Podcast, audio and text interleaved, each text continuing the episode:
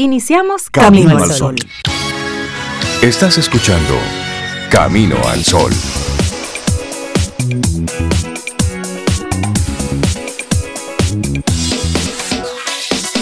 Buenos días, Cintia Ortiz, Sobeida Ramírez y todos nuestros amigos Camino al Sol oyentes. Buenos días. Hola, buenos días, Rey, Cintia, Laura Sofía y nuestros amigos y amigas. ¿Cómo están ustedes? Hoy es viernes y hoy yo me alegro de que sea viernes. Muy honesta. Buenos días. Hola Sobe, hola Rey. Pues yo me uno a esa celebración de que hoy es viernes. Hay viernes especiales. Muchas cosas y el fin de semana complicado de trabajo, pero bueno. No importa, no importa. Hay un sentimiento especial hacia los viernes. Esperamos asimismo que los amigos Camino al Sol oyentes hoy despiertitos, así digan, vamos a dar lo mejor, pero hoy es viernes. Es viernes. Vamos a hacerlo. Es viernes. Vamos a sacar, a sacar lo mejor de nosotros en este día. Vamos a tirar, a hacer como si fuéramos levantadores de pesa. Hacer el último envión. Vamos, vamos a coger fuerza, agarrar bien esas mancuernas. El último envión en pesa. ¿qué Eso es? que, que, tú la, que tú la levantas, Sobe. Que tú la, la levantas. última vez, así como, Así como, un guau, guau, guau. Sí, como si tú Así, estuvieras de un solo. en los Juegos Olímpicos y tú la Así como levantas. la última fuerza. Tú me estás proponiendo eso a mí. No, me refiero a que, a que demos así como, es como el, El último, último tiro, empujón. el último Ah, empujón, bueno, el último sí. esfuerzo, así. Entonces, Ya, ok. O el- o- de Corriendo y demás le dicen el sprint, el último chin ahí, sí. pero que tú haces Ah. ese sprint, Ah, ese tú ves, extra. Cintia habla un lenguaje más cercano a mí. Ok. Pesas. disculpa mi ignorancia, Sobe, disculpa la No, la ignorancia. mía, la mía. De No, no, no, no, no, para nada. En mi vida Son le he formas puesto la mano diferentes. a un aparato de eso. en mi vida. Pero bueno, darle los buenos días a nuestros amigos Camino al Sol oyentes, aquellos que conectan a través de estación 97.7 FM, también los que están con nosotros en nuestra plataforma en caminoalsol.do y también los que a través del 849-785-1110 están siempre pendientes de todo lo que pasa, nos comparten sus comentarios, participan de las encuestas rápidas que hacemos, le preguntan a nuestros colaboradores, en fin, toda la gente que está siempre conectada y pendiente de lo que sucede en este camino al sol. Y hoy queremos hacerte una propuesta tempranito, Cintia y Zoe, para nosotros reflexionar en la mañana. Te puede sorprender si prestas más atención. Sí. Es Eso así. es real. Vivir despierto con los ojos bien abiertos y los oídos también y la boca un poco cerrada. Sí. Alguien decía, por eso atención. tenemos una boca y dos oídos. Claro. Hay que escuchar el doble de lo que hablamos. Claro, y dos ojos. Pero sí, se te puede sorprender si prestas más atención. Aplica para muchas cosas. Algo tan sencillo como ese libro que tú leíste y tú relees. Y cuando tú lo relees como con otra calma, otra velocidad, tú encuentras cosas en el mismo Sí, libro que ya Como leíste. Si fuera otro libro. como sí. si fuera otro libro, cosas nuevas. Sí, sí. Te dejan otros mensajes. Es decir, que sí. Además, la atención siempre hace la diferencia. Y es bueno las cosas que van ocurriendo, ir leyendo entre líneas. ¿Mm? Sí. Cuando veas un titular, no te quedes solamente con las palabras frías que dicen ahí, no. Bú- Búscate ahí el, el- el subtexto. ¿Qué hay detrás de eso? ¿Mm? Y esa ¿Qué está escrito por ahí? Buscando la misma información Ujú. en otro medio. Tú dices, pero, pero es de Estamos que hablando, estamos de, hablando, dos, sí. de dos casos diferentes, de dos hechos Sí. diferentes. Porque Nos ponen podemos sorprender. perspectivas diferentes. Y eso es interesante para contrastar y luego uno hacerse su propio juicio. Claro. Pero para eso hay que estar en Es- atención. Y hay que estar despierto, hay que estar alerta. Y eso, eso es a lo que queremos invitar a nuestros amigos Camino al Sol oyentes, a que hoy se, se pongan en esa línea, en esa onda de despiertos, porque sí te puede sorprender si le prestas atención a todo lo que está ocurriendo en el trabajo. Hay alguna situación, presta atención. ¿Qué no estás viendo? ¿Qué se te, qué se te está yendo? En una relación mm, hay algo como que no te sabe bien. ¿Qué, ¿Qué es lo que está pasando? ¿Qué hay ahí dentro que no estás viendo por la prisa, por el automatismo o que no quieres ver? Porque a veces esa es otra, Zoe. Cintia, simplemente no... tapa uno sí, nos tapamos y no queremos ver nada. Bueno, y hoy 19 de noviembre es el Día Internacional del Hombre. Sí, sí, felicidades, Wow, Rey. Felicidades. Gracias. A todos Todos los los hombres que hombres, conforman exacto. esta comunidad, Sí, caramba. a todos los Por fin, colaboradores. un día para ustedes se menciona. ¿Cómo, fue, ¿Cómo eso fue? Por fin. Eso ve, no, Día no lo daña al final. Internacional del Hombre. Fecha para hacer un homenaje a las personas del sexo masculino y reconocer su contribución a la sociedad, a la comunidad, a la familia, al matrimonio, al cuidado de los niños, al medio ambiente. Si nos vamos por ahí, es un etcétera larguísimo y aplica Y, para... y- y está muy bien, claro. Sí, pero vamos a quedarnos con hacer lo correcto. Es decir, Claro. aquel que, que está cumpliendo su rol dentro de, de- dentro de esta sociedad. Es decir, punto. Para hacer lo correcto. Y cuando vemos los titulares que ya estaremos llegando ahí en un momentito, hay que preguntarse cuántos hombres no están haciendo lo correcto. Y eso es para nosotros. Entonces, para ellos no lo vamos a felicitar. Para ustedes no. Esto es para ¿Tú los sabes? que se están portando bien. Tú sabes que la OMS considera eh, en este sentido del Día Internacional del Hombre que debe incluirse la brecha de salud de varones y de niños en la Agenda Global de Equidad de Salud y apunta que con aunque los hombres generalmente disfrutan de más oportunidades, privilegios y poder que las mujeres todavía, Nos morimos primero. estas múltiples ventajas, exacto, no se traducen en mejores resultados de salud. Las tasas de supervivencia más bajas de los hombres está reflejada por varios factores. Mayores niveles de exposición ocupacional a peligros físicos y peligros químicos, comportamientos asociados con las normas masculinas de asunción de riesgos y aventuras, Somos alocaídos, o claro. paradigmas de comportamiento de salud relacionados con ser machitos. así. Eso, eso. Y yo voy por ahí. Y también recuerda que según algunos informes, los hombres tienen menos probabilidades de visitar el médico cuando están enfermos, o sea, no van. Y cuando lo hacen, es menos probable que informen sobre los síntomas de una enfermedad o dolencia de manera real al doctor. Sí. Entonces, Qué cosa, ¿eh? Qué Sí, cosa. cuando, cuando Sí. vamos al médico es una locura y cuando estamos ahí no le decimos toda la verdad. Qué cosa, ¿eh? Así y es. cuando nos recetan algo no compramos la medicina.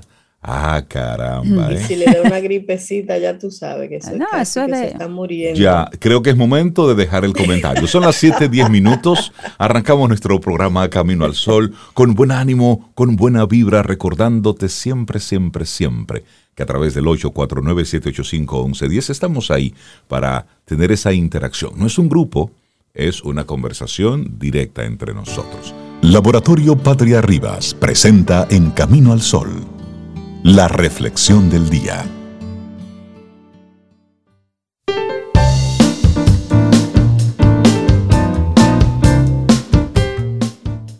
Lleva una vida que te hará amable y amigable con todos los que te rodean y te sorprenderá la feliz vida que llevarás. Charles Schwab. Te compartimos de inmediato nuestra reflexión para esta mañana. No estás deprimido, estás distraído. Sí, el escritor Facundo Cabral escribió lo que bien podría decirse un relato acerca de la vida, de todo aquello que se nos escapa, de toda la inocencia de las primeras veces aplastadas por experiencias duras, denominado No estás deprimido, estás distraído. Es un audio muy interesante. Y él nos habla de esperanza, de lucha, de saber reconceptualizar el dolor, de tomar la vida con responsabilidad, pero no con tanta seriedad, porque es cuando se empieza a torcer todo. Habla de rodearnos de las personas adecuadas y de poder volver a darle sentido a nuestra existencia solo a través del amor y la contemplación, de que nada es tan realmente importante si estás viviendo. Y a veces pensamos que estamos tristes y nos sentimos desdichados por algo concreto, porque se escapa lo que pensábamos que era el motor de nuestra vida y ya no tenemos nada por lo que luchar. ¿Cuántas veces nos sentimos deprimidos sin apreciar todo lo que tenemos alrededor? Bueno, y te sientes deprimido al no ver lo que tienes alrededor. Vamos entonces a compartirte un poquitito. Distraído de la vida que te puebla. Tienes corazón, cerebro, alma y espíritu. Entonces, ¿cómo puedes sentirte pobre y desdichado? Distraído de la vida que te rodea. Delfines, bosques, mares, montañas, ríos. No caigas en lo que cayó tu hermano que sufre por un ser humano cuando en el mundo hay 5.600 millones. Además, no es tan malo vivir solo. Yo la paso bien diciendo a cada instante lo que quiero hacer y gracias a la soledad me conozco, algo fundamental para vivir. No caigas en lo que cayó tu padre que se siente viejo porque tiene 70 años, olvidando que Moisés dirigía el éxodo a los 80 y Rubinstein interpretaba como nadie a Chopin a los 90, por solo citar dos casos conocidos. No estás deprimido, estás distraído. Por eso crees que perdiste algo, lo que es imposible porque todo te fue dado. No hiciste ni un solo pelo de tu cabeza, por lo tanto no puedes ser dueño de nada. Además la vida no te quita cosas, te libera de cosas. Te aliviana para que vueles más alto, para que alcances la plenitud. De la cuna a la tumba es una escuela. Por eso lo que llamas problemas son lecciones y la vida es dinámica. Por eso está en constante movimiento. Por eso solo debes estar atento al presente. Por eso mi madre decía, yo me encargo del presente, el futuro es asunto de Dios. Por eso Jesús decía, el mañana no interesa, Él traerá nueva experiencia, a cada día le basta con su propio afán. No perdiste a nadie. El que murió simplemente se nos adelantó porque para allá vamos todos. Además, lo mejor de él, el amor sigue en tu corazón. Qué belleza. Bueno, y a lo largo del relato se nos dice que lo que pensamos que es una depresión a veces es una distracción del mundo. Lo dice desde una perspectiva artística y poética porque es la que le corresponde, pero desde el punto de vista de la psicología, este hecho tiene lógica y razón. A veces estamos tan dolidos por algo que nos sentimos inseguros, con vacíos y luchas existenciales, dolidos por el pasado, y empezamos a evitar situaciones magníficas. Postergamos un paseo con amigos, conocer a alguien, luchar por un nuevo trabajo, y poco a poco vamos cayendo en una depresión, porque nos distraemos con lo negativo, lamentablemente. Así es, nuestros pensamientos o esquemas cognitivos hacen evaluar el mundo de forma negativa. Y por otra parte, sin hacer nada no obtenemos reforzadores. Nos hemos habituado a la sombra, a la monótona pero confortable melancolía, y creemos que no hay otra forma de vivir el mundo. Y sigue diciendo este relato. Ves la televisión y piensas que el mundo no te interesa porque es el mundo real, ya que llevas tiempo sin salir a ver el real. Por eso es que en realidad no estás deprimido, sino que estás distraído en cosas negativas que no te dejan ver la magnificencia del mundo, distraído con personas que no se apasionan por nada, distraído por juicios de valor, deberías, recuerdos y también desamor. Claro, deja de estar distraído con lo que no te deja ver y sigue este relato de Facundo Cabral. No encuentras la felicidad y es tan fácil Solo debes escuchar a tu corazón antes que intervenga tu cabeza, que está condicionada por la memoria, que complica todo con cosas viejas, con órdenes del pasado, con prejuicios que enferman, que encadenan. La cabeza que divide, es decir, empobrece. La cabeza que no acepta que la vida es como es, no como debería ser. Haz solo lo que amas y serás feliz. El que hace lo que ama está benditamente condenado al éxito, que llegará cuando deba llegar, porque lo que debe ser será y llegará naturalmente.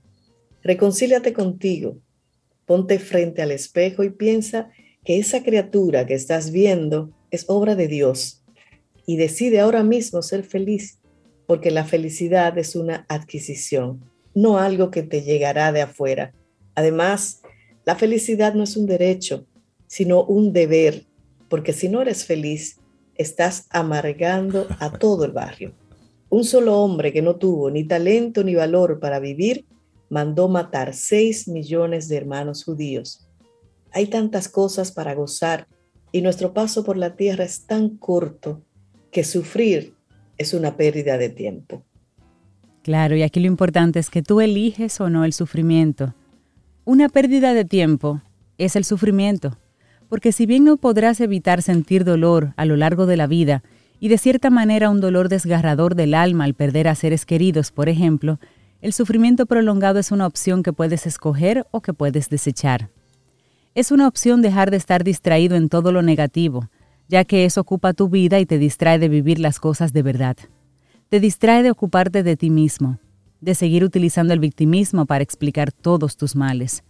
No estás deprimido, estás desocupado en mirar las caricias y el amor de tu alrededor y ocupado en fijarte en las segundas intenciones y en las desgracias de este mundo.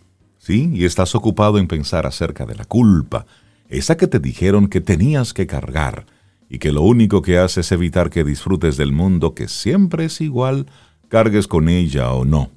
Tú debes de elegir la forma en la que te enfrentas a él.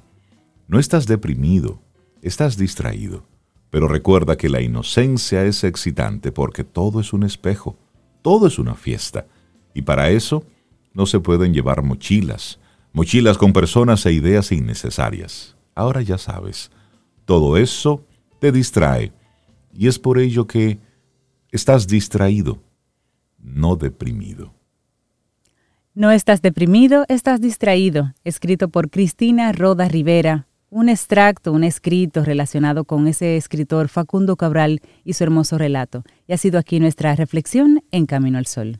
Laboratorio Patria Rivas presentó En Camino al Sol, la reflexión del día. Tomémonos un café. Disfrutemos nuestra mañana con Rey, Cintia, Soveida en camino al sol.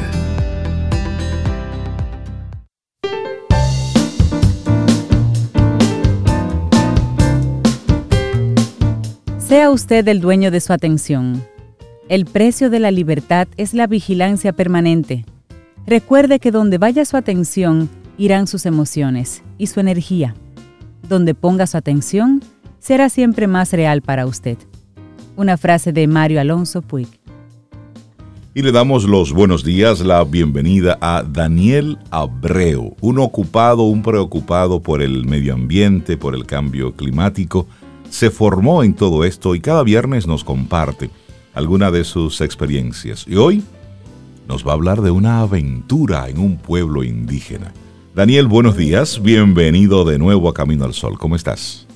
Buenos días, excelentemente bien. Qué bueno. Eh, feliz de estar de regreso aquí en, nuestra querida isla de Quisqueya, luego de haber vivido una experiencia muy bonita en Colombia. Sí. Y tuve la oportunidad de cumplir un sueño que, que tenía de hace mucho tiempo, el de compartir en una comunidad indígena eh, real, Oh. a- auténtica. Eh, En yo el había siglo compartido con XXI. indígenas, pero en, en eventos, o sea, en, en- en Francia, en Naciones Unidas. Entonces, como que eh, me contaban cosas de cómo vivían, pero no es lo mismo que alguien te lo esté contando en un hotel Claro. a que tú estés en la misma comunidad. Y, y sobre- y suele suceder que los que salen de la comunidad son los que ya han estudiado, eh, digamos los que ya no son 100% eh, de la cultura indígena, sino que ya tienen una mezcla. Eh, así que esta fue la primera vez que tuve la oportunidad y fue un, un gran regalo eh, porque tuve la oportunidad de visitar una comunidad que era la primera vez en posiblemente cientos de años que permitían que entrara un grupo de personas que fueran fuera de la comunidad. Daniel, ¿y bajo qué Eh, contexto se da, se da esa visita? ¿Los invitaron? ¿Es algo a nivel gubernamental, algo a nivel de los, de los temas que tú trabajas, eh, medioambientales? ¿Cómo se da esa apertura entonces? Bueno, es muy interesante porque eh, eh, en el, el caso de mi participación se da por una cómplice de este programa Camino al Sol. Ajá. La, la gran Maritza Arbaje, la doctora Maritza La Arbaje, doctora Maritza. estaba invitada porque era un evento que tenía que ver originalmente para compartir prácticas eh, de, de sanación y de medicina. Y, y a la doctora la invitaron. Entonces a la doctora Maritza se le cogió que yo tenía que ir también. y le metió esa idea a la organizadora. Eh, y yo terminé eh, participando de, de- de ese encuentro. Y, y es, un, es un lugar muy especial. Eh, estamos hablando de la Sierra Nevada de Santa Marta, en Colombia. Ese lugar es espectacular y tiene un, De hecho, aunque no hubiesen pueblos indígenas, habría que hablar de ese lugar solamente por los aspectos ecológicos que tiene. Okay. Ese es un lugar único en el mundo. Y cuando digo único en el mundo, yo esto no lo sabía. Yo sabía que era especial, pero no sabía que era tan especial.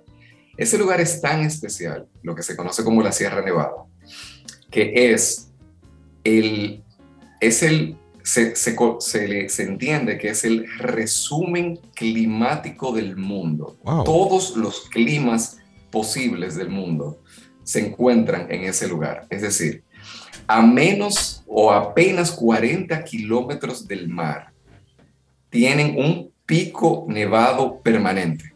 O sea, Wow. ahí hay un pico que tiene nieve todo el tiempo, que desde ese pico se ve el mar. Eso no existe en ninguna parte del mundo. O sea, un pico tan cerca en el trópico que esté nevado y debajo de eso se llega a la playa, a una playa caribeña. Eh, a las Sí. playas de Barranquilla. de En Santa menos de Marta, 40 o sea, kilómetros. a menos de 40 kilómetros. Estamos hablando de un pico de casi 6.000 metros de altura. Eh, un pico que tiene un nombre bastante controversial, se llama el Pico Cristóbal Colón.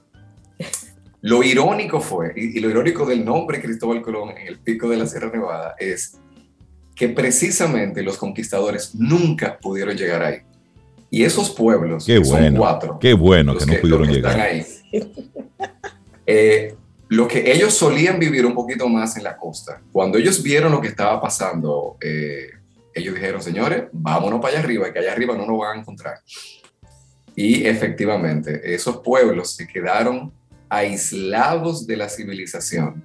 Los cuatro, porque son cuatro pueblos que están ahí. Uno de ellos es un nombre que nos suena muy familiar, que es el pueblo arhuaco Sí. eh, que no son exactamente los arahuacos. o sea, yo también me confundía con eso. Ellos son como primos, pero los arhuacos eh, son otro pueblo que conoció y relativo a los arahuacos de los que descendemos los taínos de la isla de Quisqueya. Pero ahí viven cuatro pueblos que se quedaron aislados hasta los años 90, que uno de esos pueblos empezó a tener contacto con el mundo. Y este que yo acabo de visitar se llama el pueblo Wiwa, que nunca, o sea, eh, yo ahí eh, me regalaron una, una cartera que ellos hacen, que ellos tejen, las mujeres de ese pueblo. Y cuando la señora me la estaba entregando, me dijo, es la primera vez que va a salir una cartera de, de- de este resguardo. Oh, Ellos wow. la hacían para ellos mismos, nunca habían hecho una que alguien se la llevara de ahí adentro. Daniel, mira, vamos Eh, a ver no cómo tenía. nosotros en ese tiempo que de tu segmento podemos sacar mucha información, porque la realidad es que tenemos muchas preguntas. Por ejemplo, ¿qué tantas personas están en esos pueblos que no conocemos allá aislados? ¿Y cómo es la composición, hombre, mujer? ¿Es un- ¿Hay un jefe, Sí. una jefa? ¿Cómo funciona esa Sí. Jerárquica? Eh, la, la población es relativamente pequeña, por ejemplo, de este pueblo, Wiwa, eh, lo que yo entendí, porque son como muchas comunidades que están dispersas en medio del- de las montañas, en medio de la... Yo entendí que son menos de 2.000 personas ok. y que viven en poblaciones como de 150, 200 personas como por poblado. Eh, hay varios ríos que cruzan, ah, algunos de esos poblados no se pueden cruzar durante un par de meses y el río crece y se quedan, con, o sea, se quedan aislados de- dentro de que ya están aislados, se quedan más Aislados entre ellos, ok. eh, la mayoría nunca salen, o sea, nunca salen a, la- a lo que conocemos la civilización. Solamente uno de los pueblos, que es el que está como en la frontera con eh, el mundo civilizado, que realmente, ya cuando los conocí a ellos, deberíamos invertirnos el nombre, ellos son un poquito más Sí. En muchos sentidos, pero digamos el mundo tecnológico, ¿no? Eh, hay un, uno de los pueblos que fue el que realmente donde yo estuve, yo no tuve el, el chance de, de meterme en una de las verdaderas comunidades, pero sí tuve la oportunidad de, de ver lo suficiente eh, de, de cómo viven, de cómo se alimentan. Ellos, eh, me llamó mucho la atención de que ellos le dan muchísima importancia a- al tema de hombre y mujer. Eh, para ellos todo es en pareja, aunque tienen muy claro los roles del hombre y la mujer, que son diferentes. eh, ellos entienden que todo tiene que hacerse en pareja y eh, ellos tienen la estructura política y espiritual similar, es decir, el jefe político del pueblo, de la tribu, es la misma autoridad espiritual, es la misma persona. Ellos le llaman, y ese sí que es un hombre, aunque tienen la figura de una mujer. El hombre le llaman mamu, o sea, el mamu es el gran jefe, bueno, el jefe de, cada poblado. Y las mujeres, que ellos se llaman mujeres sabias, les llaman sagas. Entonces, normalmente, el mamu está casado con una saga. Con una saga. Eh, y es una pareja la que dirige el pueblo. Eh, y una pareja que ha sido formada, es decir, no, no son, eh, eh, una mujer no se hace saga porque esté casada con, con, el, con, el, con, el, jefe espiritual, es al revés. A, la mujer que se puede casar y viceversa con, con un jefe espiritual es porque se preparó y la prepararon para que pudiese casarse y tener esa jerarquía espiritual. Es una mujer que ha demostrado tener las cualidades. Es decir, ambos tienen que prepararse y no cualquiera puede ah. ser un jefe espiritual porque tienen una escuela para eso. O sea, para tú ser un político, digamos, en esa tribu, tú tienes que prepararte en una escuela durante años. Y bueno, yo les cuento una de las cosas más sorprendentes ellos tienen una jerarquía, o sea, está como el jefe espiritual, está el jefe sabio, que como yo le llaman, y está el jefe sabio mayor, que se vendría siendo como si como el presidente de, ya el, que dirige a todo el mundo, a todos los sabios, a todos los líderes. Ellos tienen una costumbre que es muy difícil de nosotros de entender, pero para que veamos lo, lo, diferente de, de esa cultura, quienes van a ser los grandes gobernantes de ese lugar, eh, a los seis meses, ah, primero tienen que ser hijos de líderes espirituales políticos. Ok. hay una heredad. y el papá. Hay una heredad ahí. Sí, sí, tienen que, tienen que ya. Pero, con preparación. Pero porque esos ya fueron preparados por, por, una escuela. Y yo conocí a varios que se estaban preparando y me decían que era dura que es una escuela difícil, porque ustedes saben a qué es que lo preparan. ¿Cuál es la principal preparación? A interpretar los mensajes de la naturaleza. Wow. Wow Esa es la gran preparación. El, el, que ellos consideran que es el más grande ah, talento, habilidad política espiritual, es la capacidad de entender cuando un pajarito está dando un mensaje. Porque un pajarito puede estar diciendo, eh, viene una sequía en dos meses. Y para que ustedes eviten esa sequía, deben ir a tal lugar y ofrecer una ofrenda a la naturaleza de tal manera. Entonces, si tú no sabes entender ese mensaje, hay problema. O puede ser, hay una enfermedad, ellos, eso, eso me lo contaban ellos. Hay una enfermedad que viene de camino y ustedes la pueden prevenir. Incluso ellos, pueden, ellos dicen que reciben mensajes del de los truenos que los truenos mandan mensajes, que el viento manda mensajes. Ellos leen mensajes en el agua. Eh, y uno diría, bueno, y ellos dicen que el balance climático del mundo depende del balance climático de ese lugar. La primera vez que yo lo escuché, yo, lo vi en un documental, porque hay uno de los pueblos que se llama los Kogis, que ahora mismo son muy conocidos. Hay mucha gente que ha escrito sobre ellos. Ellos fueron los primeros que se mostraron en los años 90 y ellos llamaron, y esto es verdad, a un periodista de la BBC y les dijo, ven, que usted va a ser el primero que va a escuchar de nosotros. Y de ese pueblo de los Kogis se ha hablado mucho, pero estos que yo conocí, eh, no los conoce nadie porque apenas ahora ellos están saliendo. Y ellos tienen las mismas costumbres, pero estos son como los guerreros, porque estos son los que les tocó vivir la guerrilla y el narcotráfico de Colombia. Oh, Dios. O sea, en el lugar de la, de la, de la, de la sierra que ellos les toca, ellos están como en la frontera. Entonces, eh, ellos mm, eh, tenían mucha, mucha reserva de interactuar con el mundo tecnológico porque a ellos les tocó conocer la peor parte. Entonces, por eso ellos estaban como tan reservados, tan... Eh, de hecho, para a mí permitirme entrar y al grupo que estábamos, incluyendo a la doctora Maritza, que ya contará su versión de lo que vivió, ella tendrá su propia, sus propias historias. Para, para nosotros entrar ahí, teníamos que entrar en ayuna, no podíamos eh, haber comido alimento ni bebida durante horas. Teníamos que entrar vestidos de blanco. Nos entregaban una hojita como de, como de plátano seco. Y nosotros tenemos que andar con esa hojita durante todo el tiempo que estuviéramos con eso, porque para ellos ese era como un pasaporte, literal, o sea, eso era como el pasaporte que me daba permiso a mí a estar ahí dentro. A que la naturaleza me estaba dando permiso a estar ahí.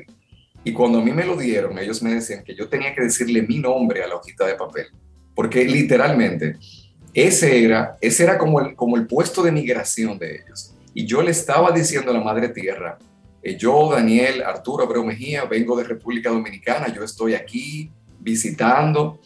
Y cuando yo llegaba al templo de ellos, que estaba como un bohío, como una chocita, yo tenía que entregarlo y ese era como mi, mi pase de migración. Ellos, me, y ellos me lo decían a sí mismos, con esto usted está pidiendo permiso para estar aquí. Para estar aquí. Y, la madre naturaleza lo está registrando, que usted vino aquí. Eh, y, y, cuando esta gente, yo vi en esos documentales de hace años, que ellos decían, el balance climático del mundo depende de la Sierra Nevada de Santa Marta. Yo decía, pero qué exagerado esta gente, pero, o sea, que, que, ¿cómo se pueden creer ellos? Ellos dicen que, que la humanidad nació ahí y ellos dicen que ese es el corazón del mundo. Ahora, cuando yo fui y, y me informaron, y esto me lo informaron eh, personas que no son del pueblo indígena, sino que son personas ya de la civilización tecnológica, y me dijeron, no, no, no, es que aquí están todos los climas del mundo. Eso yo no lo sabía. Y cuando me he puesto a estudiar que ellos efectivamente tienen todos los climas del mundo, todos, o sea, desde el clima seco, desértico, tropical, hasta los climas más nevados del mundo, yo empecé a cambiar, o sea, a, a, entender que esta gente tiene algo diferente y algo muy especial. Daniel, ¿en qué idioma te hablaban? ¿Español?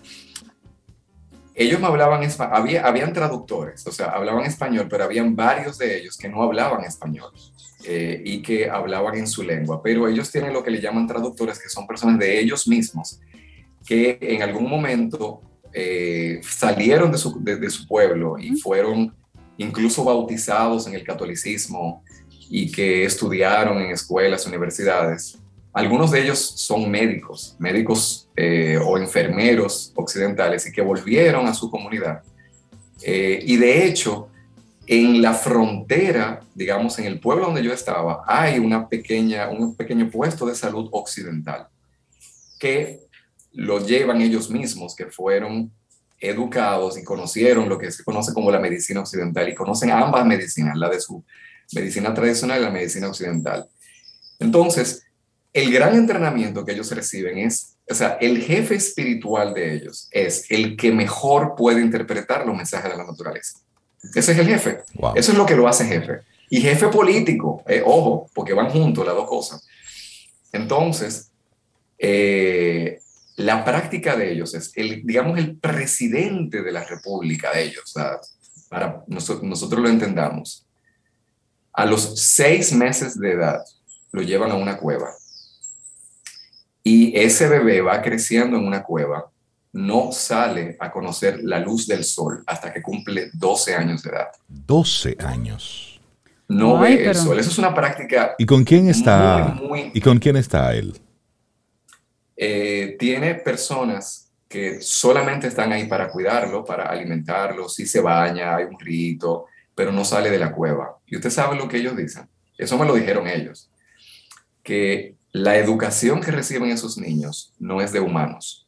No son los hombres los que le enseñan, son los guías espirituales del mundo invisible los que les, lo están educando, porque ellos dicen que la educación que se recibe ahí es superior a la que cualquier humano les puede dar. Y por eso están completamente a oscuras, para que ellos solamente puedan ver la luz de los seres invisibles con los que ellos conectan, los seres de la naturaleza, que son los que les dan la información que ellos reciben. Entonces ellos dicen que reciben la información más pura posible porque ningún humano los está educando. Es a ese nivel que esas, esas personas están. Ellos me contaron que para el año 2005 era un desastre, que tenían el narcotráfico, que estaba acabando con parte de la sierra, que tenían paramilitares. Ustedes se recuerdan cómo estuvo Colombia hace un tiempo. La guerrilla, los paramilitares, el narcotráfico. Y sucede que ellos dicen que eh, entre el narco y la guerrilla ocuparon una zona que es una zona sagrada, que es la zona que ellos dicen que es la, la que si se entra en desbalance genera sequías. Pues Colombia entró en una sequía de meses, una sequía, pero de las peores que Colombia en su vida había, había experimentado y otros países de América y otras partes del mundo estaban experimentando una sequía fuera de serie. Los indígenas fueron a hablar con el presidente de la República de Colombia y le dijeron, miren, esa sequía está ocurriendo porque el narco, la guerrilla y ustedes mismos, los militares, y los paramilitares de todo el mundo, ustedes están ocupando un lugar sagrado. Si ustedes nos permiten hacer el trabajo eh, espiritual, que el trabajo espiritual de ellos es simplemente devolverle a la naturaleza. Ellos dicen que a la naturaleza hay que pagarle impuestos, que así como nosotros los, eh, los, ellos nos llaman a nosotros los hermanos menores. Muy, muy, muy, buen, muy buen nombre. Sí. Ellos dicen, que somos los hermanos menores, que somos más inmaduros, Totalmente. que se nos ha olvidado cómo cuidar la naturaleza. Ellos dicen que nosotros no entendemos cómo funciona el orden de la naturaleza. Ellos dicen, así como nosotros tenemos que pagarle impuestos al gobierno, ellos dicen, señores, a la naturaleza es igual. Nosotros, dicen, la naturaleza no da nada de gratis. Él dice, si tú tomas aire, si tú tomas alimento, la naturaleza te pide que tú le devuelvas de diferentes maneras. Ellos se le llaman pagamentos, que son especies de ofrenda. Ellos dicen que para la naturaleza hasta tu sudor es una ofrenda. O sea, si tú vas a lugares específicos, porque ellos dicen, tú no pagas tus impuestos en el supermercado, tú no pagas tus impuestos en eh, el mercado, tú vas a la oficina de impuestos. Ellos dicen que hay lugares sagrados especiales en donde tú vas a ofrecer eh, ese pago de impuestos. Entonces ellos dicen, ellos tienen todo un sistema de cómo se paga ese impuesto, de qué hay que llevar, de qué hay que ofrecer. De, entonces, para ellos, todo lo que el humano produce y todo lo que tú tomas de la naturaleza, tú tienes que ir a devolvérselo en una pequeña cantidad, pero cuando tú vas a ese lugar especial, la naturaleza lo recibe y está contenta. Ellos dicen, cuando tú no haces eso, ella te lo cobra. Y te lo cobra en sequía, te lo cobra en terremotos, te lo cobra. Entonces ellos están en constante comunicación.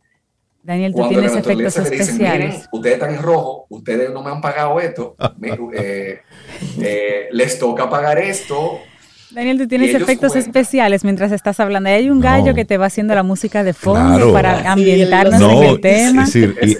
Me encanta. El sonido está perfecto. Si yo fuera de la escuela de los Wiwa, yo pudiera entender que el gallo me está diciendo, mira, te falta contar tal cosa. Te falta decir, te falta decir. Realmente es, eh, te escucho y te escucho con, con mucha atención, con mucha admiración por por algo que está ocurriendo mientras nosotros seguimos distraídos. Y el que nos llamen los hermanos menores, pues tienen toda la razón. Y creo que hasta bien nos tratan con llamarnos hermanos. porque realmente el nivel de profundidad que tú nos estás comentando son, son, es para nosotros reflexionar mucho de cómo nosotros estamos llevando esto, ¿eh? A una locura con una velocidad, con, una, con un nivel de ceguera. Es como si estuviésemos como humanidad montados en una patana cargada a toda velocidad y el conductor va con los ojos cerrados.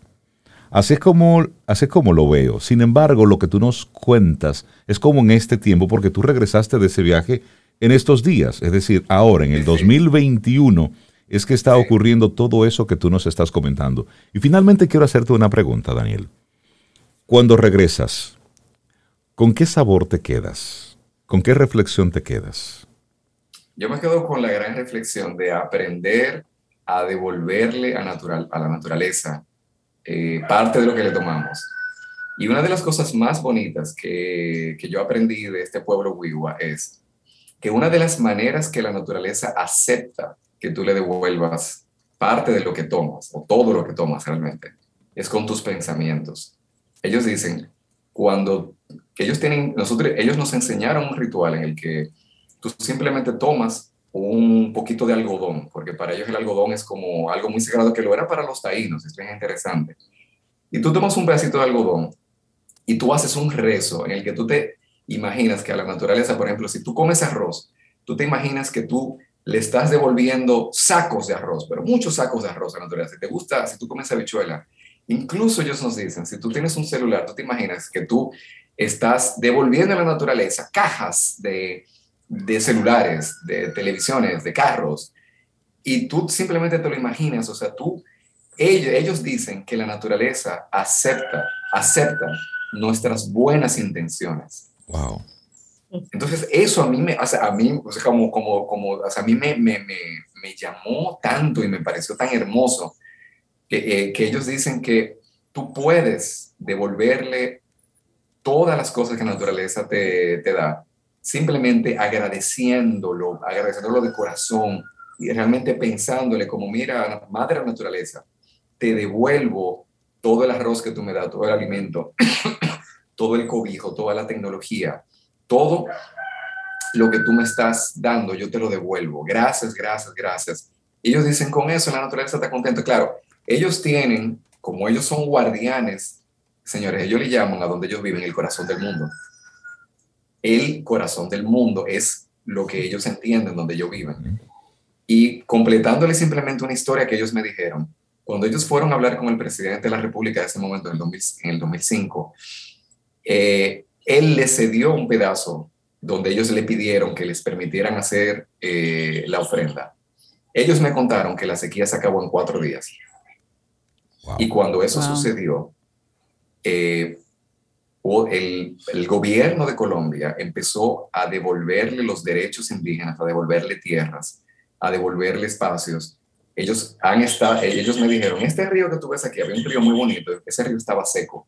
Ellos ya lo han recuperado ríos, han recuperado muchísimas zonas. Es, o sea, es decir, vengo con un buen sabor de que de, de, un pueblo que estuvo siendo víctima de mucha violencia y que eso se ha superado, que eh, los hermanos menores o, e incluso a niveles muy altos han, em, empezaron a entender que esta gente era de verdad, que esta gente estaba manejando una relación con la tecnología de la cual dependemos todos nosotros.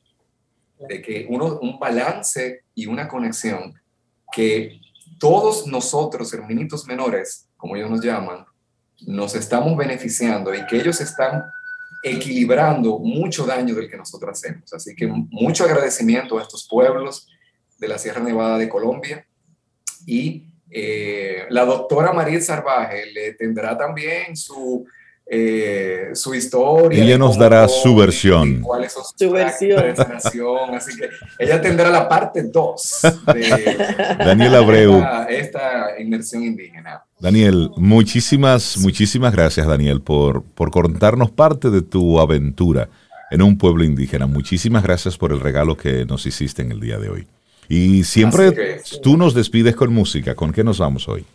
Y quiero conectar con una música de Colombia, de también una hermanita menor eh, de Colombia eh, y hermana de nosotros, una gran artista el líder de la banda de los Aterciopelados, que, que estando en el grupo de los Aterciopelados, eh, escribieron esta canción que se llama La Pipa de la Paz, inspirada en encuentros con los indígenas de los que estamos hablando.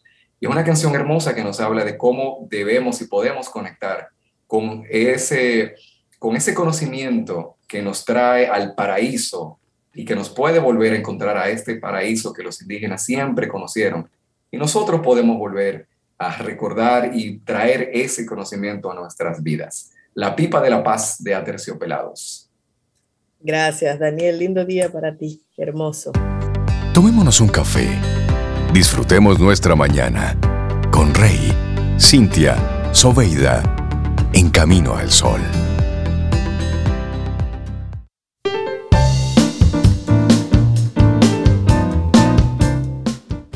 Dice Alice Walker, no esperes nada. Vive frugalmente con la sorpresa.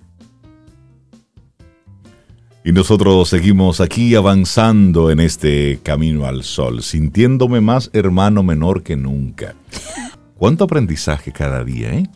Así es. ¿Cuánto aprendizaje? ¿Cuánto nos falta? ¿Cuánto nos falta? y nosotros que somos los que nos creemos los civilizados, ¿eh? Bueno, darle los buenos días, la bienvenida a nuestra querida Melissa Moya, nuestra profe de música, para que hablemos hoy del tempo del manejo del tiempo. Buenos días, Melissa, ¿cómo estás? Hola, tío, ¿cómo estáis? Oh, pero, pero por Dios, hostia. pero has venido conectado con los colonizadores. Bueno, lo que pasa es que hoy vamos a hablar del manejo del tiempo. Entonces, a veces yo aprovecho cosas, por ejemplo, estamos aquí en Camino al Sol y aprovecho para practicar acentos, porque me gusta, ¿sabes? Entonces, hacemos varias cosas al mismo tiempo.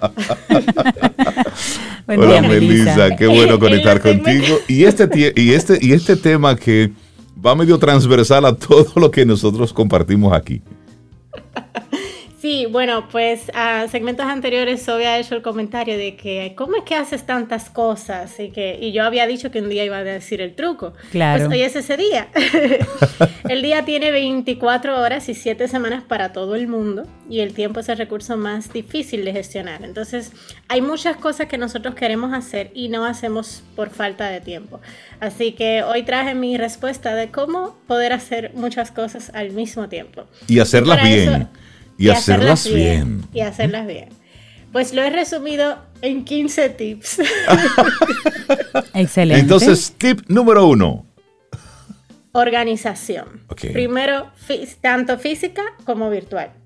Si yo no tengo un espacio organizado, cuando yo necesite algo, yo voy a perder mucho tiempo buscándolo. Entonces, mantener las cosas organizadas, guardarlas cuando las acabamos de usar si un día estamos rápido y lo dejamos tirado, cuando volvamos hay que recoger porque si no se nos acumula y eso nos va a emplear luego mucho tiempo. Ojo para aquellos profesionales que trabajan con archivos como los diseñadores gráficos que tienen muchos clientes, mucha carpeta, muchos... todo eso aplica tanto para lo físico como para lo virtual. Créanme, van a perder menos tiempo si todo está organizadito. Número dos. ah. Número dos. La salud. Dormir bien, comer bien, hacer ejercicio es básico para estar saludable. Sin salud no podemos aprovechar el tiempo porque siempre vamos a estar cansados, seremos poco eficientes, envejeceremos más rápido. Y bueno, revisar la agenda a ver si estamos sacando tiempo para dormir, comer y hacer ejercicio. Importante. Número 3. Número 3. Menos es más. Mientras menos cosas nosotros acumulamos, menos cosas hay que limpiar, menos cosas hay que cuidar y organizar. Mientras más ropa yo tengo, más se me va a acumular a la hora de lavar. Luego voy a perder más tiempo organizándola, buscándola. Entonces, cuando los recursos son más limitados, nosotros aprendemos a aprovecharlos mejor. Entonces, ¿cuántas cosas nosotros tenemos que no usamos, que no vamos a usar y que ocupan espacio y gastan energía? Pues es hora de evaluar y empezar a, a recoger ver qué cosas nosotros podemos, de, las que podemos deshacernos. Número cuatro, planificación. Importante. El que no se planifica pierde mucho tiempo. Yo saco un espacio, trato de que sea una vez a la semana, para planificar lo que voy a comer, lo que voy a hacer la próxima semana, qué tareas tengo pendientes, cuáles son los deadlines. Entonces, hay un día, ese mismo día normalmente para recoger, votar, organizar eh, si vas al supermercado a comprar esto que te falta porque se te acabó, vas a terminar la semana entera yendo al supermercado, gastando gasolina, gastando tiempo en ese, en ese trayecto. Mientras que si nos organizamos y vamos una vez a la semana, por ejemplo, ahí, digo, dependiendo del estilo de cada quien, porque hay gente, por ejemplo, que le gusta ir frecuente porque le gusta el pan de todos los días o le gusta X. Los vegetales pues fresquecitos, claro. Pero si hay una planificación eh, de manera que no esperar a que se acaben las cosas para comprarlas, sino ya cuando yo uso el último pote de X cosa, pues ya sé que tengo que eh, reponer.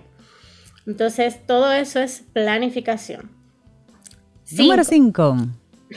Clasificación.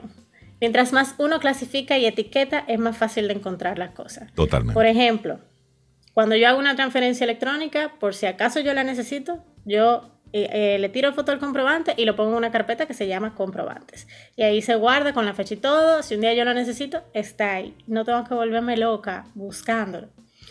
Entonces, todo lo que podamos clasificar, mejor. Número 6. Evaluar tareas de alto consumo. Mm. Vamos a evaluar en qué estamos perdiendo mucho tiempo. Por ejemplo, yo. Yo no soy chef, pero yo tengo que cocinar para sobrevivir. Entonces, yo me di cuenta de que yo estaba perdiendo demasiado tiempo picando los vegetales. ¿Qué yo hago? Yo agarro el domingo, por ejemplo, si no tengo vegetales picados, los pico y los congelo. Cuando yo voy a cocinar, si, eh, si yo, por ejemplo, eh, compro paquetes de carne y no, no los voy a hacer completos, sino que lo hago por porciones, yo entonces, desde que yo voy al super antes de que la carne se congele, yo la guardo en Ziplocs que reutilizo. Y entonces, ya cuando yo voy a hacer, por ejemplo, un, no sé, un, escalopín de pavo, yo agarro una porción, agarro de los vegetales que están picados, lo echo en el sartén con, con aceite verde y ya. Eso es echar y, Y prender listo. fuego. Y ya. y ahí te estás ahorrando personas- todo Claro, el tiempo. claro. Estamos me anotando estoy aquí. ahorrando todo el tiempo. Y claro, hay personas que cocinan muy fresh, fresh y todo es fresco, eso lo respeto. Yo elijo no sacrificar ese tiempo. Número 7. Estandariza todo. Haz plantillas de todo. Unifica, si es por ejemplo archivos, unifica los nombres de los archivos para que todo sea siempre fácil de encontrar.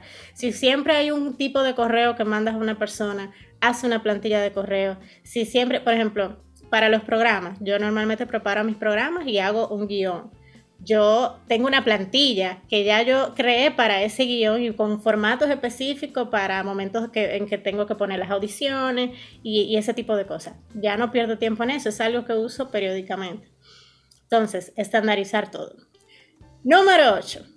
Haz todo de un tiro. O sea, tareas por volúmenes. Un ejemplo sencillo. Si voy a fregar, lo voy a hacer más rápido si enjabono todo, luego enjuago todo y luego seco todo. Pero si yo agarro un plato y lo enjabono y lo enjuago y lo seco, voy a tardar más tiempo haciendo la misma tarea. Entonces nosotros somos más eficientes cuando nos enfocamos en una cosa y le damos tan, tan, tan, tan, terminamos la otra, tan, tan, tan, tan. Así es que yo he, he logrado como que me rindo Yo friego así. más. El, el No. estilo Melissa me gusta. Número 9. Número 9. Deja las redes sociales. Suéltalas. Te invito, mira, te invito a instalar una aplicación en tu teléfono que te contabilice un día el tiempo en que lo usas y te vas a sorprender. Lo hice una vez y me di cuenta de que estaba usando mucho la red y dije, no, el que me quiera decir algún gente que me llame.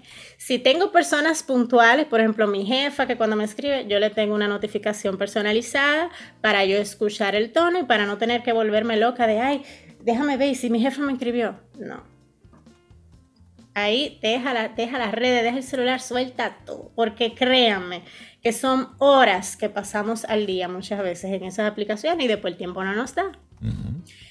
Número 10. Esta lección yo la aprendí cuando yo tenía 11 años. Me la enseñó mi padre, Rafael Moya. A mí me pusieron una tarea eh, donde yo tenía que escribir unas oraciones. Por alguna razón, esa yo tenía como que terminar de entregar la máquina. Y eh, mi papá estaba usando la computadora. Entonces yo se la pedí, pero yo escribo lento. Entonces él me dijo, díctamelo, ven. Entonces yo se lo dicté. Y veo que le empieza, tac, tac, tac, tac, tac, tac, tac, tac, tac. Ya, eso es todo. Print. Ok, toma. Bye. Y yo, wow. Mi papá tiene superpoderes. Poderes. Papi escribe rápido. A la velocidad Si de la luz. pudiera, Si yo pudiera, las, el tiempo que yo me ahorraría, las tareas que yo haría tan rápido, yo tendría más tiempo libre. Y yo le dije, wow, papi, cuando yo sea grande, yo quiero escribir así de rápido como tú. Y entonces papi me dijo, oh, pero eso es fácil, ahí en el manual de mecanografía, toma. Listo. Y yo, ok, él no se sentó conmigo a hacer ejercicio, no, tú quieres, toma. Ese día yo aprendí, ¿quieres aprender a hacer algo? Coge un libro y haz lo que dice ahí. Listo. Ahí están los manuales, ahí están los tutoriales. Ay, y hoy en día hay tutoriales, en aquel tiempo no, ya tú ves. Pues yo agarré, como mi agenda en verano era muy apretada, tú sabes, de 8 a 9 ver televisión, de 9 a 10 ver televisión, de 10 a 11 ver televisión. Y así más o menos. Ahí encontraste un huequito. Ajá, yo busqué un hueco en mi agenda apretada de vacaciones y yo fueron dos semanas que yo practiqué mecanografía en la mañana. Después de esas dos semanas yo estaba escribiendo la velocidad de la luz, yo no perdía tiempo haciendo tareas que era, eran máquinas que estaban empezando. si uno hace algo, por ejemplo, hoy en día nosotros, la mayoría, utilizamos las computadoras, redactamos documentos, se pierde mucho tiempo si no sabemos escribir sin mirar el teclado correctamente, con todos los acentos, todas las cosas. Y yo escribo tac, tac, tac, tac, tac, tac, tac, pero es porque aprendí en aquel tiempo una herramienta que me fue muy valiosa y que hoy en día pues la puedo usar. Optimización. Optimización, es decir, para escribirse usted puede utilizar más allá de los dos dedos índice, usted puede utilizar la mano completa y no es necesario ver el teclado. De hecho, si te fijas, la F y la J tienen como una rayita, es para que tú eh, puedas colocar las manos eh, en el teclado. Eh, como una guía. Es como una guía para que ya tú sabes que ya tú estás en la F, en la mano izquierda y en la J en la mano derecha.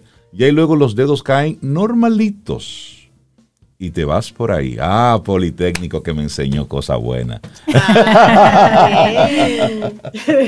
Pero sí, es, es mucho más eficiente. Mucho más eficiente. Es mucho. Número 11. Número 11. Acumular conocimientos. Eso lo hacemos desde que vamos a la escuela. En la escuela, nosotros hoy en día decimos, no, pero ¿cómo tú haces tantas cosas? Pero, señores, cuando yo iba al colegio, yo recuerdo que de 8 a 8 y 50 yo tenía matemáticas, de, 9, de 8 y 50 a 9 y 40 yo tenía otra materia, y yo me la pasaba de 8 de la mañana a 1 y media, que a esa era la hora que yo salía, con 6 materias y un receso. Entonces, nosotros en eso aprendemos muchas habilidades que nosotros trabajamos y trabajamos y trabajamos y hacen que nosotros desarrollemos destrezas que hoy en día nos ahorran tiempo. Yo siempre fui muy inquieta. Yo me aburría demasiado fácil. O sea, yo no me podía quedar y que sin nada que hacer. Entonces, no había tableta, había televisión, pero no necesariamente había luz, no había inversor, no había internet hasta que llegó el dial-up. Entonces, ¿qué yo tenía? Mi guitarra, un tecladito, mis cuadernos, mis muñequitas, y juegos que estimulaban la mente, que era, papi siempre nos, nos compraba como que ese tipo de juegos. En mi casa había una computadora Windows 3.0. Y esa computadora de Windows 3 tenía como, cuando te abría dos sesiones, una donde tenía aplicaciones como para pintar, para escribir eh, y de oficina, y otra donde habían juegos. Yo recuerdo que mi eh, había un videojuego, mi favorito, que era una muñequita que iba por diferentes mundos coleccionando tesoros. Y cuando iba, se encontraba a veces con unos monstruos y, y, empezaba una pelea. Para tú resolver esa pelea y ganar, tú tenías que resolver una operación matemática en un tiempo limitado. Esa es la clase de juegos que te ponen a pensar. Entonces, cuando tú eres, cuando tú eres chiquito y tú, que tú, tu única responsabilidad es estudiar, estudiar. y tú te aburres, realmente puedes buscar qué, hacer. Entonces, ¿qué yo hacía? Yo jugaba solitario, yo jugaba memory, yo hasta llegué a jugar ajedrez conmigo misma cuando estaba muy aburrida. Eh, yo escribía obras, escribía eh, música, tocaba, eh, o sea, hay muchas cosas que pude desarrollar que hoy en día me han servido para lo que yo hago. Claro. Y, lo, aproveché en ese tiempo en que tenía bastante tiempo libre. Entonces, acumular conocimiento. Esa es la número 11. Número 12. Constancia. Ya cuando yo me he ahorrado tiempo en todas las otras cosas, ahora yo tengo tiempo para hacer lo que quiero hacer. Entonces, para lograr las cosas, no es tanto el tiempo que se le dedique, sino la constancia con que se haga. Uno, por ejemplo, un instrumento, piano. Tú aprendes más si practicas 5 días a la semana, 20 minutos cada día, a que si agarras un día y practicas una hora y 40 minutos. Porque de ese día a la semana que viene se te va a olvidar parte de lo que aprendiste. Entonces, y el, y, el músculo, o sea, necesita práctica. Nosotros tocamos, eh, cuando nosotros tocamos, hay un desarrollo físico. Estamos utilizando las articulaciones, una serie de cosas que, que empleamos a la hora de tocar. Entonces, constancia en lo que se hace. Número 13. Tareas multitasking. Hay tareas que no requieren mucha concentración. Por ejemplo, fregar o lavar Entonces, si yo quiero aprender algo, una de las cosas que existe hoy en día que me parece genial son los audiolibros. Si yo quiero aprender algo, algo que me, o, quiero escuchar una charla o lo que sea, es, yo puedo hacer perfectamente, el día de mi planificación, yo digo, que estos son los audios que yo voy a escuchar esta semana. Y yo hago un playlist y entonces cuando esté haciendo esa actividad o esté en el carro o esté haciendo algo que no requiera mi concentración, yo le doy play y voy acumulando conocimiento y aprendiendo cosas mientras estoy haciendo otra cosa. Número 14. Tiempos de ocio. Hay un tiempo para cada cosa. Si no se saca un tiempo para mirar el techo, eh, es, difícil, uno se satura. Sí, totalmente. Entonces, yo programo tiempo, o sea, de que yo empecé a programar espacios para salir, para dormir siestas, para mirar al techo, mi vida ha, dado un buen cambio. un, buen, giro. es difícil porque yo no me quedo de que mirando al techo. Yo lo que terminé fue usando ese tiempo para ponerme a aprender chino ahí, un chip, minutico todos los días. sí, porque me aburro. pero, pero me siento relajada y eso es bueno. Entonces, y número 15. Este número 15 aplica para los que tengan hijos. Eduquen a sus hijos. Me explico. Hay mucha gente que dice, ay, pero eso tú lo dices porque tú no tienes hijos y nosotros tenemos hijos y la vida no nos da, miren. Me disculpan, pero eso es una excusa. Para mí es una excusa. Los primeros años de un niño, ok, te lo acepto.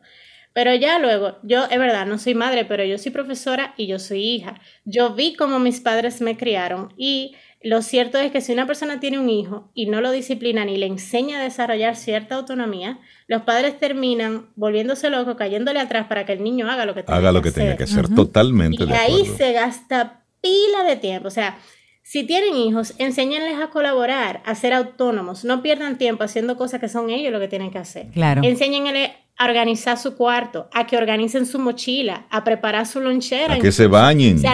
A que se cambien. Sí, es cierto. Es que, tú ves a padres con hijos grandes todavía sacándole la ropita y, te bañaste, y hiciste esto. Decir, óyeme, tienes que hacer un proceso efectivo de educación. Claro, totalmente de acuerdo contigo. Claro, claro.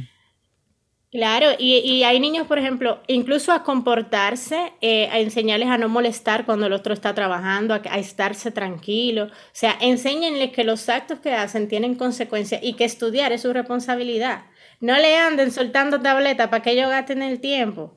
Disciplínenlos verbalmente, con cariño, con autoridad, sin ponerle la mano encima, claro está. Hay formas. Y es verdad que hay niños que demandan más tiempo que otros, pero no los añoñen demasiado, porque es que ahí se va demasiado tiempo. Y ser padre no tiene por qué ser una esclavitud. Muchos padres hoy en día te lo pintan como, como que eso es, así. Y, que es un, y que es un gran sacrificio, totalmente. Melissa Moya, hoy nos has dado tremendo regalo. 15 tips para hacer un uso más efectivo del tiempo. Cada uno de ellos tiene un gran valor, es sentido común y sobre todo es perfectamente aplicable y no nos cuesta absolutamente nada solamente tomar la decisión. Melissa Moya, la gente que quiera seguirte, seguirte como, como artista, como cantante, como voiceover, como productora, como la que prepara los mejores brownies que yo he probado en mi vida, ¿cómo puede seguirte? Bueno, mira, como artista, Melissa Moya A. Los brownies, Meli Brownies, por cierto, pedidos este viernes exclusivamente, el que quiera, lo hace eh, por ahí. Ok. Eh, caricaturas, Meli Caricaturas, parodias de doblaje, Meli Voiceover. Y yo creo que no se me queda ninguna.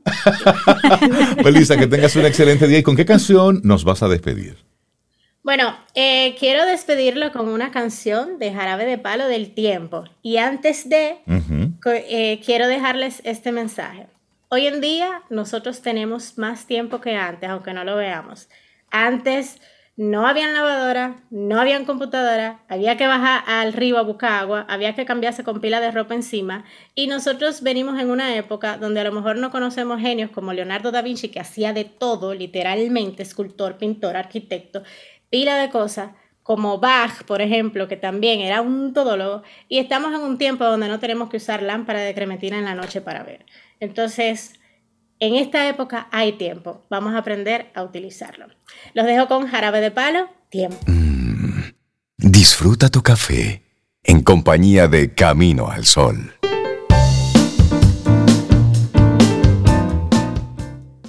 Cuida tu atención. El rumbo de tu vida depende de eso. Daniel Máximo. Hay un tema al que le estamos dando seguimiento aquí en Camino al Sol, y es el metaverso. Pero, ¿qué es la economía del metaverso? ¿Y cómo esto puede explotar en los próximos años? Hablemos un poquitito de esto. Bueno, mira, lo primero es una pregunta. ¿Qué necesitaremos para construir el metaverso? Ese mundo paralelo y completamente digital que grandes corporaciones como Facebook, como Microsoft, ya están desarrollando. Este universo en la nube basado en realidad aumentada va a necesitar de muchos recursos, de años y de colaboración de corporaciones en distintos sectores. Crear un mundo nuevo es desarrollar la economía a través de bienes y servicios que no existen todavía y probablemente inspirar en el camino la generación de nuevas empresas. Esa es la clave aquí. Los expertos coinciden en que es poco probable que una sola compañía pueda construir y mantener el cibermundo que se está creando. Bloomberg, Bloomberg Intelligence, calcula que la oportunidad de mercado para el metaverso puede alcanzar los 800 mil millones para 2024. Pero ¿cómo así? Bueno, si usted puede suplir animación, puede suplir eh, voz digital, si usted puede suplir hay de diseño todo. de, hay ambientes. Muchísimas cosas ahí. Es todo un mundo. Bueno, estamos hablando de que el Bank of America incluye el metaverso entre las 14 tecnologías que van a estar revolucionando nuestra vida. Dicen ellos, el metaverso comprenderá innumerables mundos virtuales conectados entre sí y con el mundo físico, y esto lo dicen expertos en el reciente informe temático del Bank of America las 14 tecnologías que van a revolucionar nuestra vida. Están hablando de que van a generar una economía robusta que abarcará desde el trabajo hasta el ocio, al tiempo que transforma industrias y mercados de larga tradición como las finanzas y la banca, las tiendas, la educación, la salud, el fitness, el entretenimiento para adultos, bueno, ahí hay un largo, grandísimo, etcétera. Bueno, y mire, se habla que a finales de la década, en el año 2030 aproximadamente, vamos a pasar más tiempo en el metaverso que en la vida real. De hecho, recuerdo que en este en esta serie documental que hemos estado mencionando en algunas ocasiones, Million Years, que está en Disney Plus, se habla de que tú vas a poder ir, por ejemplo, a un concierto con 300 personas y todos van a ir de manera virtual. Pero una vez allí, todos van a estar uno sentado al lado del otro y se van a ver como si están son hologramas o demás, pero como si estuvieran ahí físicamente y se va a ver ese estadio lleno. Pero todos están en la sala de su casa o en su cocina o en su habitación.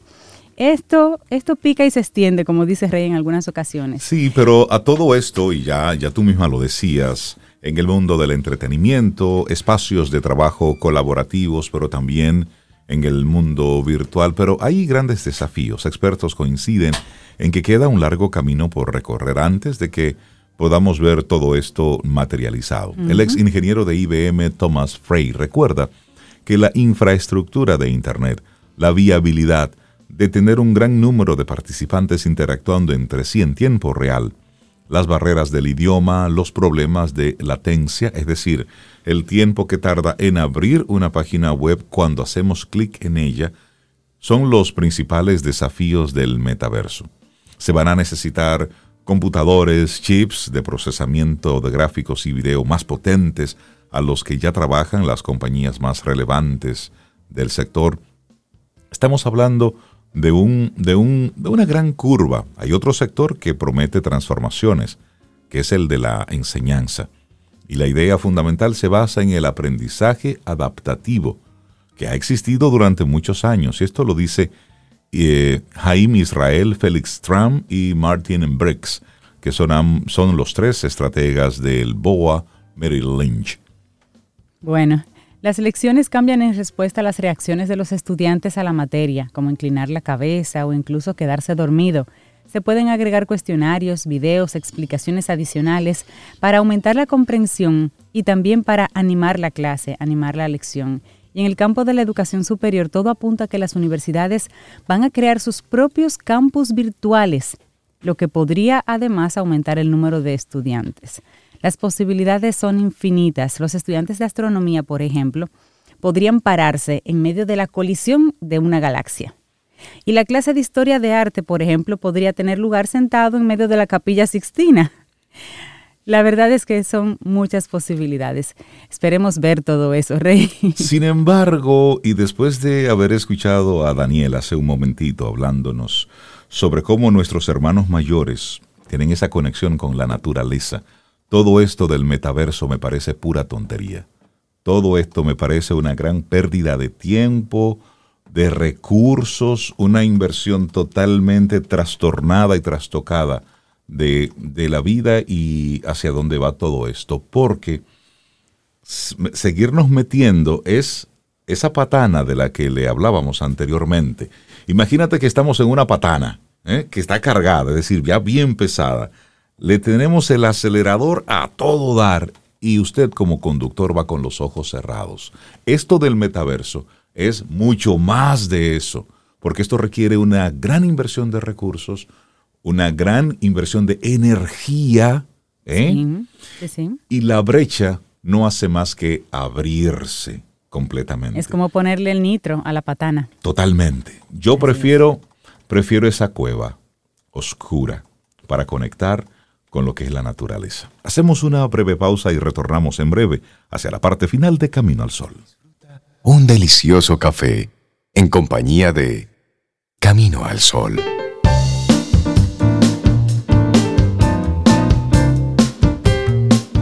Y dice Deepak Chopra que todo aquello en lo cual ponemos nuestra atención adquiere mayor fuerza en nuestra vida. Así que miremos en qué ponemos nuestra atención. Y con ese pensamiento llegamos ya al final de nuestro programa Camino al Sol por esta semana, por este viernes. El próximo lunes estaremos conectando de nuevo con cada uno de ustedes, recordándoles que en este fin de semana tenemos, tenemos jazz, tenemos jazz con nuestros amigos de Retro Jazz en Jarabacoa. Así es que a disfrutar de, ese, de esa buena música y sobre todo de ese espacio nuevo que se está abriendo. Un concierto ahí y las montañas son los grandes invitados. Son, son lugares mágicos realmente. Así es que este es un fin de semana de muchos, de muchos eventos, muchas actividades. Lo que sí queremos invitarte, si vas a participar de algo, con mucha gente o tu mascarilla, en la medida de lo posible el distanciamiento. Vamos a seguirnos cuidando, porque esto del COVID no es un relajo. Oigan esto, hoy Austria vuelve a ordenar el confinamiento total y la vacunación no es si usted quiere, es obligatoria. Y así, cada día, uno que otro país va siendo encerramientos de nuevo, viene confinamiento de nuevo. Entonces, hay que prestarle atención a esto. Así es que fiesta y pachanga, tenga cuidado que aquí sigue muriendo gente todos los días de COVID y siguen los internamientos y demás. Así es que vamos a prestarle mucha atención a todo esto que no ha pasado todavía. Y si de todas formas quieres hacer algo así un poquito para salir de casa al aire libre, pues la Fundación del Arte de Vivir invita a una masterclass de yoga gratuito, que es este domingo, con el instructor de India Swami Paramteth. Eso va a ser el domingo 21 de noviembre a las 8 de la mañana en el Parque Iberoamérica, el Parque de las Luces, en el sector verde que está al lado del conservatorio. Totalmente gratuito, solamente tienes que llegar, llevar obviamente una yoga mat o una manta, ¿verdad? Exacto. Un termo, una botellita de agua y ropa ligera y de ejercicio. Cualquier información adicional, comunícate con las personas y los amigos de la Fundación del Arte de Vivir, 849-863 eh, 1071 o llega hasta allá, 8 de la noche, no, 8 de la mañana.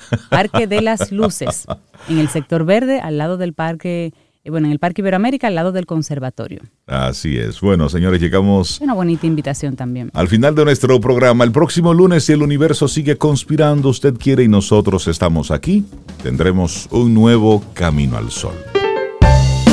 Y esperamos que hayas disfrutado del contenido del día de hoy. Recuerda nuestras vías para mantenernos en contacto. Hola arroba caminoalsol.do. Visita nuestra web y amplía más de nuestro contenido. Caminoalsol.do. Hasta, una, próxima, edición. Y pásala bien.